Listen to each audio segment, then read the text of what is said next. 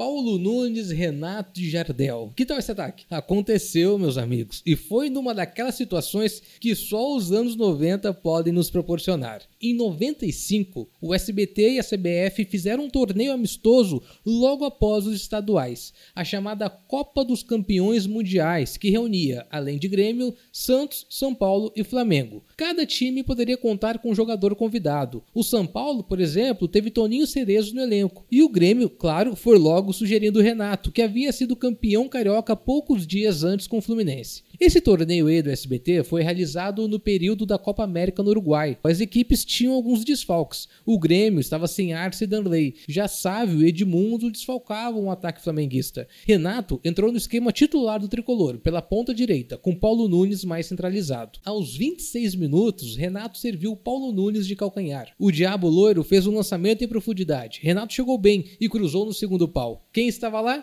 Ele mesmo, Jardel, que de cabeça fez o primeiro gol do jogo. Ele pode dar contra-ataque. Olha o Renato, olha o Renato. Fez o toque, foi buscar na frente, bola cumprida, saiu o goleiro, o Renato chegou primeiro. Que beleza, que beleza! Gol!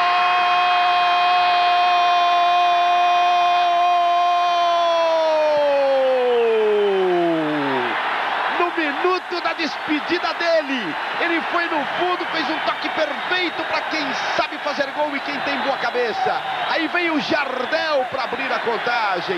27 minutos do primeiro tempo, reveja de outro ângulo. Que golaço do time do Grêmio. Um para o Grêmio, zero para o Flamengo. Craque, craque, né, Juarez? É, você sabe que todo locutor que está aqui na cabine, um olhava para o outro, todo mundo deu risada, porque o Renato desde que ganhou o título pelo Fluminense, não treinou mais. E visivelmente estava poupando o fôlego. E poupou o fôlego para a jogada mortal, o toque de calcanhar. Que ele deu para o Paulo Nunes. Para o Paulo Nunes devolver para ele foi qualquer coisa de espetacular e o cruzamento dele matou o goleiro no meio do caminho. Jardel ainda faria mais um, aos 26, fechando o placar. E Renato sairia pouco depois, aos 35, que era o tempo máximo de cada convidado. Pouco tempo, mas que serviu para matarmos o desejo de ver um ataque formado por um dos trios mais importantes da história do Grêmio. Relembrando a Copa dos Campeões Mundiais de 95, eu fui Fred Fagundes e esse foi mais um Grêmio hoje. Até amanhã.